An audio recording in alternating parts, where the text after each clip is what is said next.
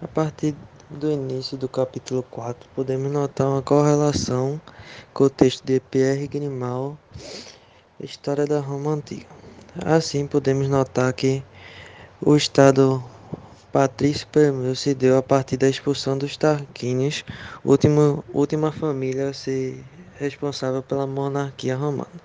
A partir disso, podemos notar que esse poder foi sumindo e já poderia ver que a divisão social se deu desde ali, entre patrício e plebeu, onde os patrícios se eram o braço direito da, dos reis e dos monarcas, e os plebeus era todo o resto, na maioria etruscos.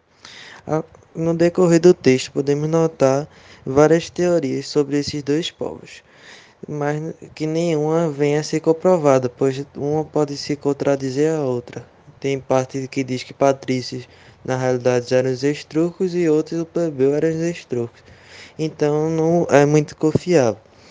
Assim, não podemos começar a notar que esse poder também surge devido à fase que a Grécia está passando, como podemos ver na página 71, último parágrafo, que diz que as cidades, muitas cidades e estados helenísticas estava passando por reformas. Com isso, Roma, como sempre se espelha normalmente na Grécia, copiou meio que o sentido das cidades e estados helenísticos e começou a fazer um poder diferenciado, no qual esse poder seria a república. Na república, podemos notar que tivemos os patrícios, querendo ou não, comandando e sendo o poderio, pois acreditava-se que eles eram também escolhidos de Deus, assim como os reis monarcas. Eles, querendo ou não, comandavam a república, criaram um poder onde eles ficassem no alto, no topo, e o resto ficasse lá sem nada, sendo submisso.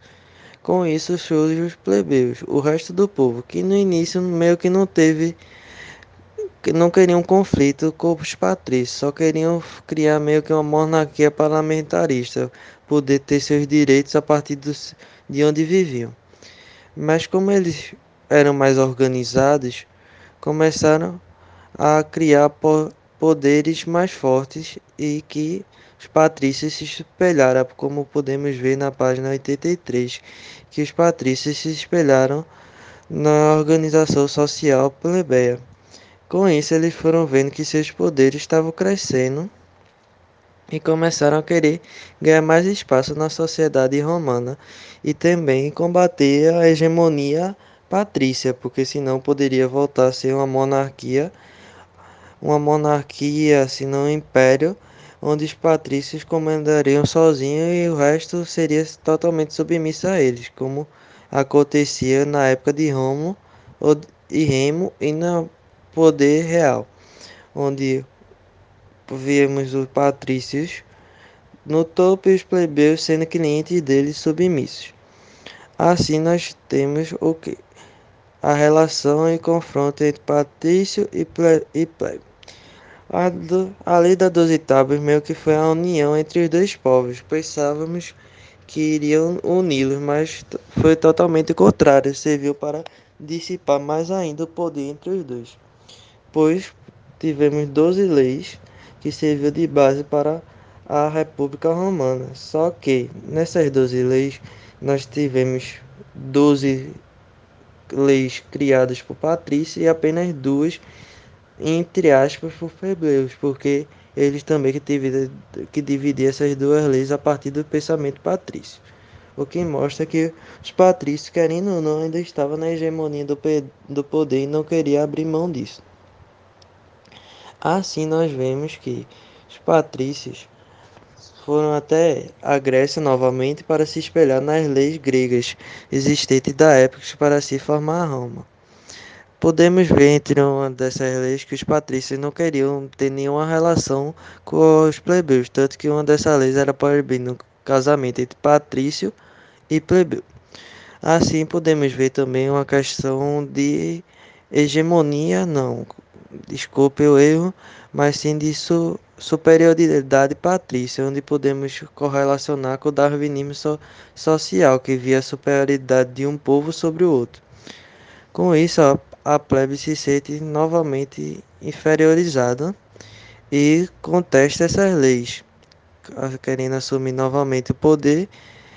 E podemos ver que teve o combate à lei dessas 12 tábuas, meio que passam a parar de existir, pois não era muito bom para o povo, e sim somente em tese para os patrícios. Com isso, os plebeus tentam, começam a querer mais poder, ou se não seus direitos em si, e combate os patrícios querendo espaço no, nos comitês, no Senado, que de início só poderia ter patrício, e assim vai conseguindo ter e obter esses espaços e combater totalmente a hegemonia patrícia. Assim, podemos ver que surge uma república de verdade a partir do final do século V a.C. para o início do século IV a.C. E surge mesmo a República Romana. Com isso, a República Romana cria leis que, onde o povo mesmo se sinta confortável, não só um, o povo patrício. A partir disso surge o magistrado, onde cria leis que devem ser seguidas mesmo e segue a partir de Roma, que magistrado poderia ser o poder máximo, onde teria que se sempre submeter o povo submisso a ele. E foi isso que eu entendi. Obrigado e tá aí minha parte da colaboração. Caso eu não esteja presente, vai por áudio.